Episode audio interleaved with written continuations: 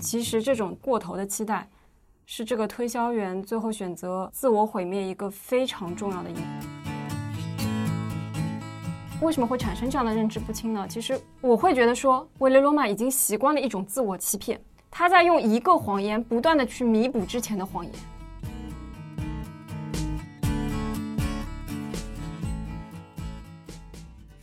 大家好，大家好，欢迎来到这一期的戏剧时间，我是何月，我是小哥。今天啊，我们要给大家推荐的一部作品是话剧作品，在上海刚刚热演完十四场，名字叫《推销员之死》。我们推荐的呢，也是二零二一年上海话剧艺术中心的这个版本。没错，这部话剧作品的编剧是美国的很有名的剧作家，叫亚瑟·米勒。大家如果对他的这种私生活有所八卦的话，应该知道他的第二任妻子是电影明星玛丽莲·梦露。哦，是吗？嗯，这个小哥还不知道。对，大家有兴趣的话，也可以自己去了解一下。这里我们就不做很多的介绍了。那这部话剧，呃，上画的这个版本，它的领衔主演呢是吕梁老师和宋轶宁老师。啊，按照惯例，我们就给大家介绍一下这部作品的戏剧时间。它是发生在二十世纪的四十年代左右。对，其实已经有距离我们现在已经有八十年了，嗯，七八十年的时间了。那它发生的地点是在美国的纽约。对，刚刚何月已经给大家介绍过了戏剧时间和地点。其实无论说时间上来讲，已经是和现在已经有了八十年的时间跨度。嗯，地点的话，也与国人们生活的地点其实是相隔着整个太平洋，对吧？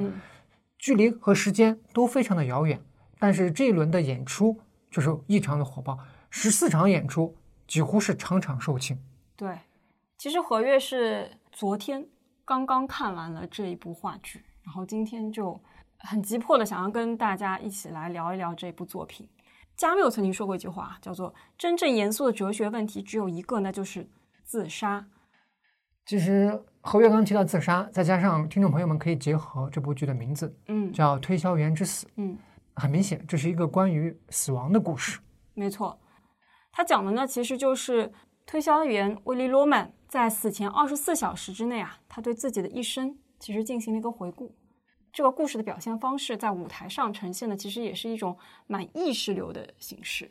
是的，那他回忆了什么呢？他回忆的其实就是那些自己最最在意的人和事情。但是我似乎发现，在这些回忆当中啊，这个威利·罗曼他在寻找一种人生的意义，好像没有找到。侯月，你不觉得你刚刚这个发言其实和你前面的介绍有一点冲突，对吧？你说你看完之后觉得很感动。向大家推荐这部作品。嗯，你现在又说维罗曼在寻找人生意义的时候，发现他没有找到，那怎么会打动你呢？实际上，与其说这是一个关于死亡的故事，小哥更愿意把它看作一个关于爱的故事。推销员韦利罗曼在死前的二十四小时之内，他回顾自己一生，其实他找到了一个非常能够给他以安慰的一个事实。这个事实就是，他的孩子们其实是爱他的。但是我也说了，这仅仅是一个可以给他安慰的一件事情。为什么？因为对于维利罗曼来说，他不仅说他需要儿子的爱，他对儿子其实有更高的期望。他期望孩子们能够做出大的事业来，这样的话他才会更加的欣慰。我相信，大概所有做儿子的啊，至少小哥做儿子的，总是能感觉到父亲的一种期待。但是很多时候。不是那么容易能给这种期待非常正面的，或者说非常有效的一种回应。推销员之所以让人感觉到一种悲伤的话，其实还是和一种无能为力有很大的关联。维利罗曼他其实非常爱家庭里面每一个人，他也想给这些家庭里面每一个人给予自己的保护，给予自己的支撑。但是他已经老了，他现在已经六十三岁了。他天天从纽约开车出去，穿过大半个美国。他一天赚不了几个钱，基本上可以说是入不敷出，支撑不了这个家庭的责任。但是，他年纪这么大的时候，这个家庭责任该由谁来承担呢？其实该由儿子们。他的大儿子比夫现在已经三十四岁了，但是他做了什么呢？我们别说他回应父亲的期待了，别说他回应父亲希望他能够做成一番大事业的这个想法了，他现在连自食其力其实都有点困难。嗯，比夫现在一直在各地漂泊。做过很多很多工作，但根本没有做长久。对，既没有成家，也没有立业。别说找到自己所谓的生命的立足点了，他连自己生活的立足点都找不到。他的工资是多少？一个小时挣一块钱。我们按照一周工作五天，一天八小时来算的话，五八四十，他一周赚四十块钱，这还是满打满算的来赚。相对应的，他的母亲有说过，家里面的一根水管坏了，请工人们修下水管就要花九十多块钱。嗯，所以说不包含这些日常花销，可能他的钱就光他吃喝睡这些基本的衣食住行满足，可能就没有了。在剧中也是如此，他其实在外面混不下去之后，回到了他纽约的家中，很多年都没有回去了。而小儿子呢，小儿子可能比起大儿子这种四处漂泊，他好一些，他就在纽约住着自己的公寓。嗯，但是他做什么？他没有做正事，他依然是花天酒地。用他妈妈的话来说，他就是一个玩女人的流氓。他比他哥哥好，他还能攒下一点钱来。圣诞节给了他妈妈一部分钱，给了多少呢？给了五十块钱。刚刚已经说过了，修个水管都需要九十多块钱。就是大儿子、小儿子这个钱加在一起，差不多可以修个水管。基本上没有办法补贴这个家用。那么家庭里面所有的责任、所有的重担，都压在了老推销员的身上。这种就是一种悲伤。为什么是一种悲伤呢？有一个巨大的责任压在一个人身上，但是他明明是有心却无力。他想完成，他现在已经完不成了。他老了，这种就是一种悲剧。这种悲剧在我看来是一种代际间的悲剧。小哥之前有看过，说日日本有个例子，一个父亲，他其实已经做到了大概类似于咱们国家的某一个部门的副部长这个位置上。啊，日本的制度跟我们国家有点不太一样，他那种其实是事务官，已经属于能够做到最高的位置了。嗯，但是他的儿子已经几十年没有出去工作了，最后他的父亲亲手就把儿子给勒死了。为什么？觉得要给社会减轻负担，因为自己死后自己的儿子可能连养活自己都不行。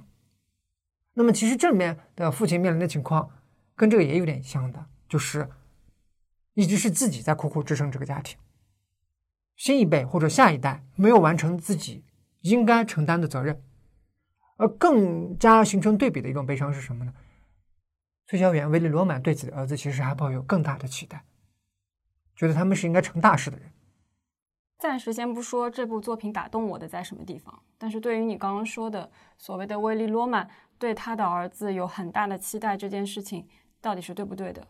我觉得说，其实这种过头的期待，是这个推销员最后选择自我毁灭一个非常重要的因素。这个推销员威利罗曼对他孩子的认知，其实是跟他孩子实际的情况有差别的。为什么？我们开始看这个剧的时候，威利罗曼六十三岁。他的孩子那个时候就像小哥你刚刚说的，已经是一个 loser 了。两个孩子都是 loser，但是在威利罗曼眼里是什么呢？他们只是大器晚成而已，还没有开始施展自己的抱负。这合理吗？我们再推到童年来看，这两个孩子的童年，威利罗曼让我看到了很多海淀妈妈的影子。他好像一直在激娃，他。可以说是在完全的忽视孩子身上的缺点。有一件事情不知道你记不记得，就是威利罗曼他结束了推销员的旅行，回到家里面，然后看到儿子在给他展示他手里拿的那颗橄榄球。是的，那颗橄榄球是哪里来的？不是他自己买的，是他从学校的这个更衣室里面偷出来的，是偷。但是他爸爸根本就不在乎这个事实，而跟他说。啊，你把这个橄榄球只是暂时的借出来，对不对？这说明你是一个很有上进心、愿意去练习自己橄榄球技艺的人。这不难道不可笑吗？他不仅是自己对这个孩子有错误的认知，而且还扭曲了孩子对自己的认知。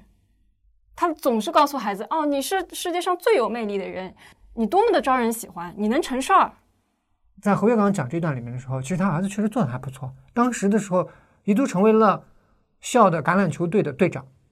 可是你从他现在的临近中年的这个状况来看，他结下的不是一个好果子。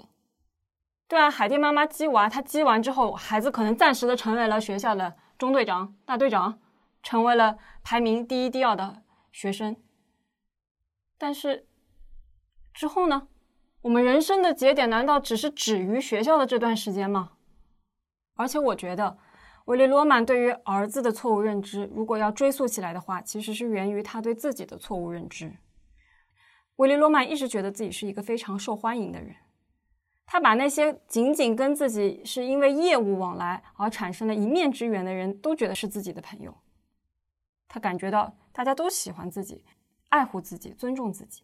他说：“如果我把我的车随便停在美国的哪一条街道上，那个警察就会像照看自己的车一样去照看我的车。”这个在我看来简直是有一些荒唐可笑。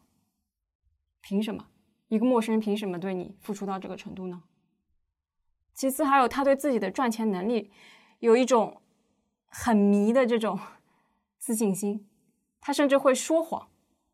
当妻子问他“你这一次跑下来赚了多少钱”的时候，沃利罗曼回答的是：“啊，我在这个州赚了七百块钱，我在那个州赚了八百块钱。”然后妻子对他一顿吹捧，问他：“你说的慢一点，我拿个笔拿个纸把它记一下。”对，记账。这时候，威利罗曼他算来算去，算来算去，发现自己只赚了两百块钱，但是他却说自己挣了一千五百块钱。他为什么要这样子说呢？也许有可能是给妻子一点安慰，毕竟现在他不挣多一点的话，其实家里面这种已经处于入不敷出的这种情况。我觉得他夸大这一部分的话，可能就是为了让妻子不要过多的担心他。希望以后能够来填补现在所出现的窟窿。可是我们不能闭眼不看事实啊！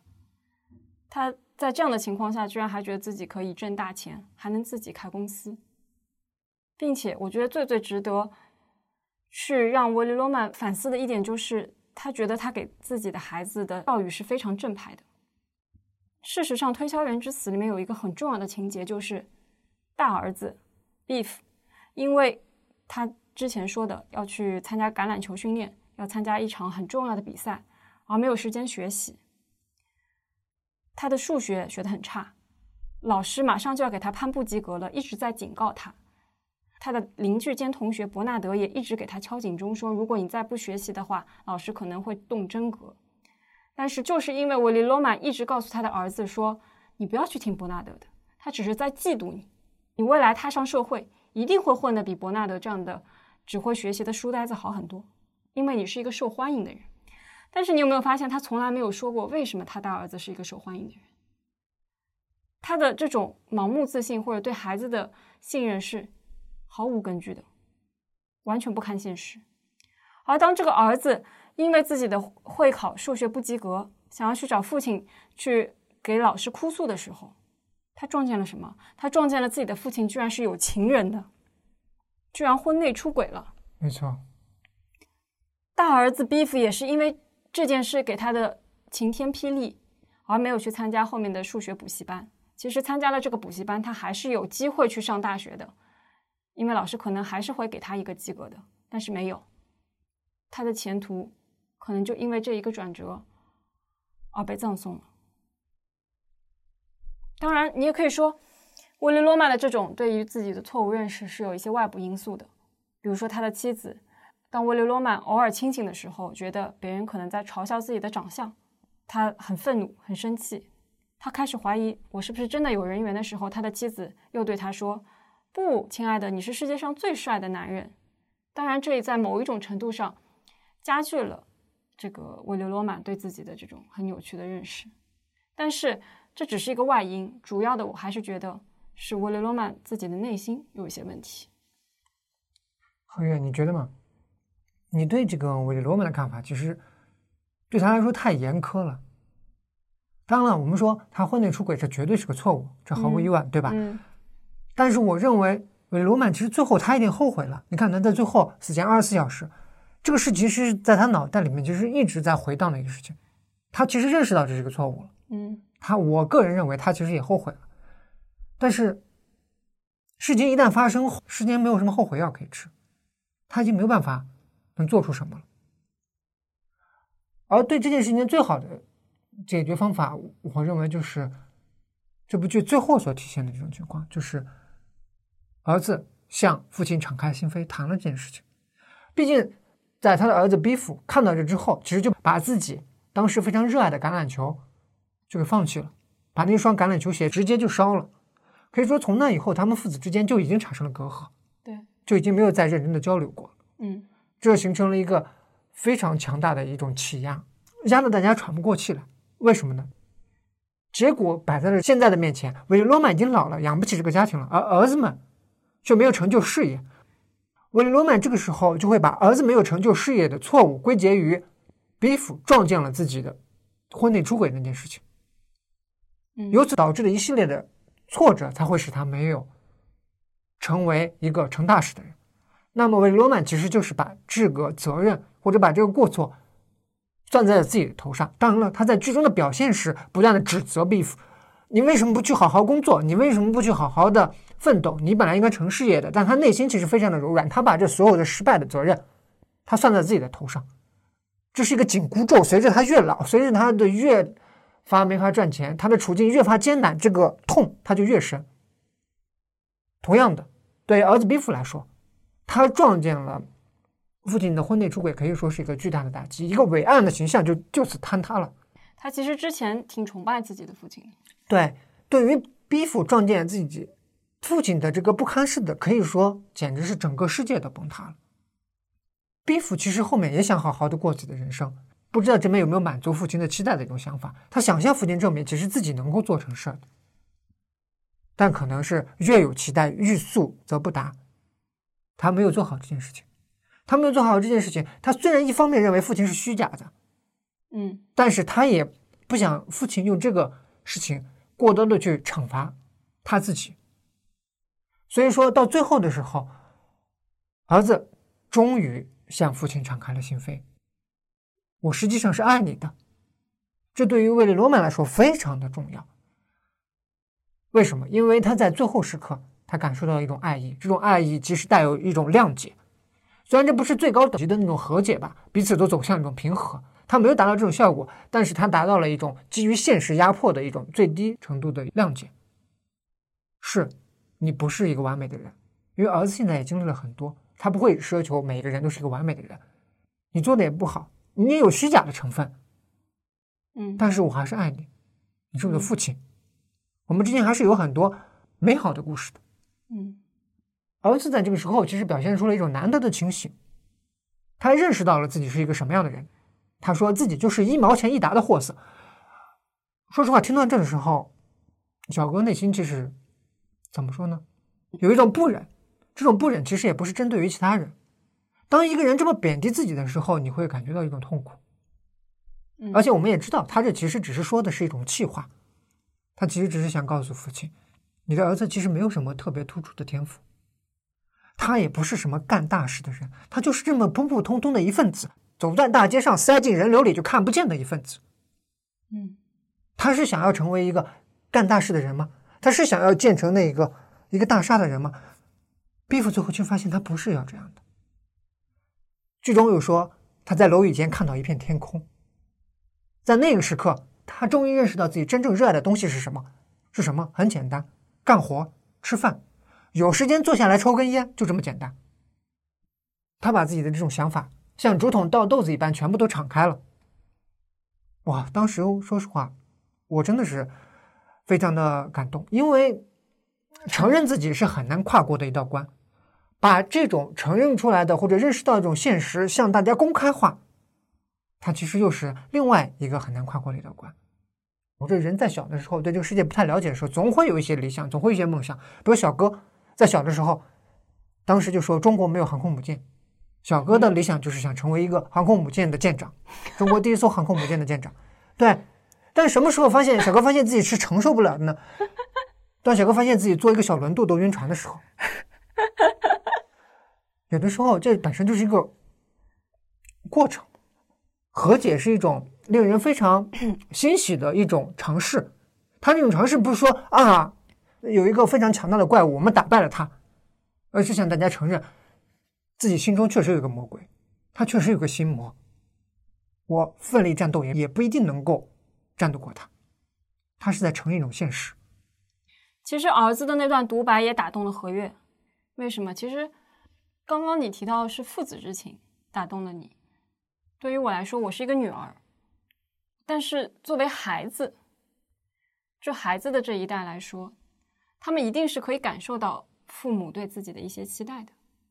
没错，但是就像你说的，其实我们都会在某一刻突然意识到，自己就是一个普通人，可能没有办法去完成那个父母的期待，是，可能父母对你的期待也不是那么大，但是你会觉得自己有时候也会给自己一种压力，好像我一定要闯出一片天来。我想每一个。呃，就是家庭关系还算融洽的孩子，其实都会产生这种共情，我也会。是的。但是大儿子的这段独白，你也说了，他是一种认清自己。既然有认清，那就认不清。儿子认清自己，当然是走出悲剧的第一步，同时这也说明他们的生活存在着巨大的谎言。我们之前第一段的时候，其实已经讨论过了。维利罗曼对他自己、对他的儿子有哪一些认知不清，对吧？为什么会产生这样的认知不清呢？其实我后面也做了一些思考。我会觉得说，维利罗曼已经习惯了一种自我欺骗，他在用一个谎言不断的去弥补之前的谎言。维利罗曼的哥哥其实也在舞台上面登场了好几次。啊，没错。我们可以知道，他的哥哥曾经是去非洲探险。然后在那里发家致富，赚到了很多钱。他在走之前其实问过自己的弟弟维利罗曼要不要跟我一起去。维利罗曼没有去，因为没有去而错过了这一笔巨大的财富。于是他在后面不断的合理化这个自己失败的选择。我们也不能说是失败的选择，就是他自己的这个选择。他不断的告诉自己啊，推销员就是一个人能从事的最好的、最了不起的职业了。因为他说他看到了一个老头，他八十四岁了，穿着一双绿丝绒拖鞋，坐在自己的客房里面给别人打几个电话，就把一件货物推销出去了。他觉得这是一件很了不起的事情。然后我们从一个旁观者来看，这是一件了不起的事情吗？这只是一份普通的职业，只不过他看到那个八十四岁的老头，他做的比较好。但是威利罗曼却说他是最了不起的职业。然后他就不断的告诉自己，我应该成为一个优秀的推销员，我就是一个优秀的推销员。我们可以看出来，威利罗曼他对成功有一个非常非常简单的定义，就是有钱，有钱，有钱。重要的事情说三遍。对，所以他对儿子怎么样算成功，其实也是有钱就可以了。这种单一的标准使得威利罗曼。从来没有放过过自己，他把自己困在了这个推销员的优秀的标准的定义里面，就告诉自己说：“我要成为一个有人缘的人，我要成为一个有钱人。”这样子的一种自我欺骗，其实挺复杂的，很复杂。嗯，它有一定的社会性。当时可能整个美国社会都在狂热的追求一种成功，有钱人特别多，或者说媒体大幅报道的都是有钱人。哪里的首富，哪个行业的大亨，于是大家就会觉得说，成功、有钱、有社会地位是一件理所应当的事情。你记得吗？威利罗曼有很多次尝试问不同的人说：“你有没有什么秘诀，可以一下子成功，可以一下子赚到好多钱？”辉辉，你提到这个，我突然想到一个问题。嗯，前些年互联网上特别流行所谓的知识付费。啊，或者换句话叫内容付费，里面最受欢迎的一款就是怎么样走向成功，或者怎么样用互联网思维走向成功，或者万物皆可互联网加，嗯，就是一种成功肯定是有快捷的方法的。对，结果这两年内容知识付费好像不那么火爆了，为什么？因为大家发现你转换脑子，你也没找不到这所谓的成功的一条路径。对，成功是不可复制的。对。如果成功是可以复制的话，播客有什么好做的呢？已经有一个成功的案例，我们只要复制它就可以了。对。还有除了这个社会的因素之外，刚刚提到说，维利罗曼他的哥哥也很有钱。他看到他哥哥进丛林，十七岁走进丛林，二十一岁出来，居然就有钱了，他就会觉得，我也在世界上最好的国家，世界上最好的城市，当然是维利罗曼他自这么自以为的。这其实就是一种幸存者偏差。没错，他只看到了那些成功的人，他们生活是什么样的，他没有看到过其他的人。因为大多数其他的人基本上属于沉默的社会的一部分，社会基本上看不见他们，或者也听不见他们的存在。嗯，也有可能他们就像威廉·罗曼一样，虽然我没有成功，但是我把自己包装的很成功，这也是有可能的。他一直在自我欺骗，而这种自我欺骗像传染病一样在家里面蔓延，产生了一种涟漪效应。《红楼梦》里面有一句话叫做“假作真时真亦假”，我们看到了这种传染病在家里蔓延之后，造成了怎么样的后果？他的大儿子其实只在一家公司里面做过一个货物登记员，他却以为自己是干过推销这一行的，而且那个领导很看重自己，他甚至因为觉得领导很看重自己而忘了自己是因为偷东西感到羞愧，而自己主动辞职的。他现在为什么这么频繁的换工作？因为他每一件工作都会去做那件他已经习惯了的偷窃的事情。所以他到了三十四岁仍然一事无成。他在跟父亲独白之前完全没有提过这件事情。他的小儿子也是，他的小儿子只是一个小助理的小助理，却一直说我是推销员。他是自己带入了韦利罗曼吗？我不知道。他甚至还觉得自己马上要升职加薪了。他们看到的这个世界和世界实际上的样子已经产生了重大的偏差，而且小儿子把这种恶习。还放到了跟女性的交往当中。他那天跟哥哥两个人在餐厅里面看到两个女孩，就跟他们吹牛说：“你们了解橄榄球吗？”女孩子说不了解。他说：“啊，那我可以告诉你，我哥哥是美国某个全明星队的橄榄球健将，啊，还打的是一个非常重要的位置，虽然具体位置我不记得了。”他小儿子只能说：“嗯，说谎已经说成了习惯了，张嘴就来。”这我觉得就是一种。自我欺骗造成一个非常严重的后果。我觉得事情必须要分开来看。比如说，刚刚侯月提到小儿子这里面的花言巧语、说谎，它其实是一种没有任何呃道德可言或者什么可言的，它仅仅是一种腐烂了的一种习惯。推销员的自我欺骗，我觉得还是要分开来看的。为什么？我个人认为，推销员的自我欺骗其实是面对现实生活一种嗯。在实际行动上没法改变现实困境的情况下，精神上所做的一种挣扎。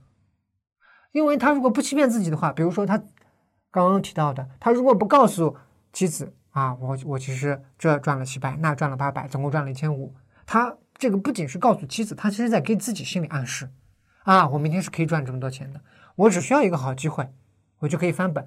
他这个其实在给自己一个希望，给没有到来的明天给一个希望。虽然这种希望也有一种欺骗性的吧，但是大家都是靠这个希望来活的。比如说，比如说小哥和何月在这录播客啊，如果没有人听的话，我们可还会往下录吗？当然，我们第一期也确实没几个人听。然后我和何月就说，我们要录的，因为后面还会有听的呀。我们这个很快就会要破万的呀，这个播放量呀。那么这是因为有这样的希望在，我们才有这个动力，才能继续去做下去。这其实。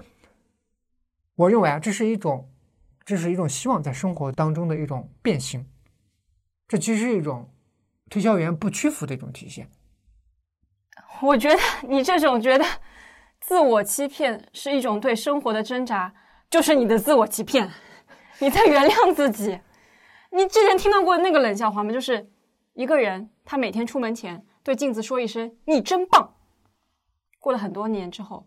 那面镜子变成了一面很棒的镜子，他还是那个人。而且推销员如果如果说希望是支撑人活下去的，那推销员为什么最后把自己逼向了绝路呢？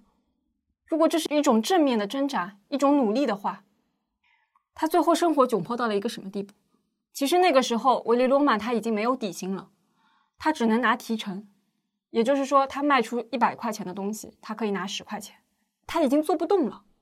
他只能拿到一点点钱，所以他每天都要向他的邻居去借五十块钱给妻子，然后告诉妻子说：“这是我挣到的，你拿着吧。”我看到的不是希望，我看到的是一种不屈不挠的绝望，而且这份不屈不挠在追求的东西根本就不需要我们花那么大的心劲儿。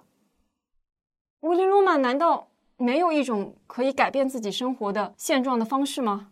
我还记得一起跟我看这部话剧的妹子就问我说：“为什么这个维雷罗曼他到死都不接受邻居的工作？”是呀，为什么维雷罗曼不接受呢？如果他真的是一个不屈服的人，那么他为什么在这个可以努力的地方却自己主动放弃了？在这个问题上，我是这么想的：邻居最后愿意给维雷罗曼提供一份工作，这个时候维雷罗曼已经一心求死了，所以说他可能就已经拒绝了邻居提供的这种帮助。更关键的话，其实他不愿意向邻居认输，因为他在他的心里面，他比邻居。简直不是强的一点半点，因为邻居是一个没文化的人，他都懒得和他讲话。那么在这样情况下，他怎么能接受他的工作呢？中国有一句话叫做“宁死不吃嗟来之食”。在推销员韦利罗曼看来，邻居给他这份工作就是嗟来之食。我需要吗？我不需要，我根本不需要他。对我现在已经想了，我不活了，但我还有一个绝密的计划可以让我们翻本。啊，他最后的绝密计划就是通过自杀。能够让自己的儿子或者说自己的家庭能够有一笔钱来支撑后续的生活，所以说哪怕是死亡，哪怕是选择自杀，这都是为罗马向生活抵抗的一种方式、一种方法。但是呢，当然你肯定不能这么说，对吧？因为每个人都努力。有一句话是这么说的：努力奔跑是为了追上曾经被寄予厚望的自己。但是咱也不能裸奔，对吧？对啊，我觉得推销员确实有自我欺骗的一部分，但是在剧中表现的时候已经属于积重难返。他那个时候哪怕认识到错误，如果说他没有认识到自己这个错误的话，他不会选择自杀。以他的性格，他还要继续战斗下去。他之所以选择自杀，是因为知道他活着也改变不了这个局面。那么他其实，我个人认为他已经认识到了一部分错误，只是这个认识错误的时间。有点晚了，他已经改动不了了。比如说，他可以在更早的时间和自己的儿子沟通，和自己的大儿子比夫敞开心扉的谈一谈，而不是光是在自己内心里面折磨自己那个错误，表面上却是如此的冷酷，只是指责自己的儿子，这个于事情不会有任何的帮助。说到底，推销员韦利罗曼是一个无法面对自我的一个人，可以说他在做一个梦。对做一个不切实际的梦，我觉得这是我们达成的唯一的一个共识的一点，就是维利罗曼无法面对自己的普通。其实我觉得每个人可能不知道年轻的听众是不是现在已经意识到了自己的一种普通，但是对于有一定生活阅历的人，我们可能都会在某一个时刻意识到自己的普通，甚至是平庸。我记得我在毕业之前也有一段时间非常迷茫。我觉得我毕业之后找一份工作，然后结婚生小孩，好像毕业之后就会步入一条一眼看得到底的轨道。我一下子就失去了生活的这种积极性。我现在回头看这一段时间，我觉得我也是没有办法面对一个普通的自己。你觉得我们应该怎么面对呢？这个，我以为何月你会自己讲这个问题，没想到这个话题直接抛给了我。我想听听你的想法。面对普通的自己这个话题，说实话啊，有点大。嗯，我觉得一个方面就是，首先要学会肯定自己，包容自己，或者再通俗一点来讲，要学会爱自己。比如说在剧中，推销员韦利罗曼，他就属于不爱自己。为什么？他爱那种有人缘的、会讲话的。到哪都有人簇拥着的这么一类人物，是这是一类人物，但这不是维利罗曼他自己。嗯，他爱的只是自己脑海中的那个成功的人士。没错，这就导致维利罗曼他和世界在交流的过程中，其实他有一个围墙，这个围墙就是他自己竖起来的想象中的自己。嗯，围墙外的家人，即使是爱着他的，也没办法跨过这个围墙。就像他的妻子一样，他妻子看不出来他在欺骗自己吗？看得出来。但是他自己不打破这个围墙的话，别人也进不来，别人也没有办法爱他，或者说他自己也很难从家人的身上感受到这份爱。你这句话让我想起了维利罗曼，他好像在最后得知儿子是爱自己的时候是非常惊讶的。我想可能也是因为他突然发现儿子也爱那个普通的自己，那个一毛钱一打的货色。没错。其实从维利罗曼的身上，我们也看到了一个不爱自己的人会过得多么痛苦，而且这种痛苦也会蔓延到自己亲近的人的身上，也会蔓延到自己爱着的、爱着自己的这些人的身上。其实我们每个人最能够做的，或者最能够把握的，其实就是现在。嗯，从现在起，认认真真的、好好的把握每一天，过好每一天，这其实是我们最应该做的事情。对，其实，在推销员之死当中，也有一个很踏实的生活的人，就是推销员的邻居。虽然推销员一直看不上他，觉得他没有文化，我也不知道为什么觉得他没有文化，但其实那个人过得还不错。是的，他的公司可能经营的不像维利罗马所在的那家公司那么大，但是也做着自己的小本生意。没错，他的儿子最后也挺有出息的，去了美国的最高法院当大法官。没错。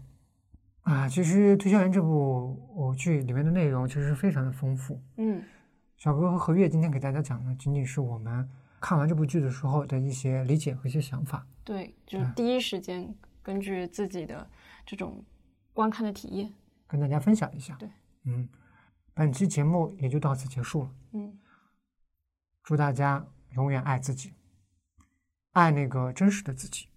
是的。那我们下期节目再见。大家再见。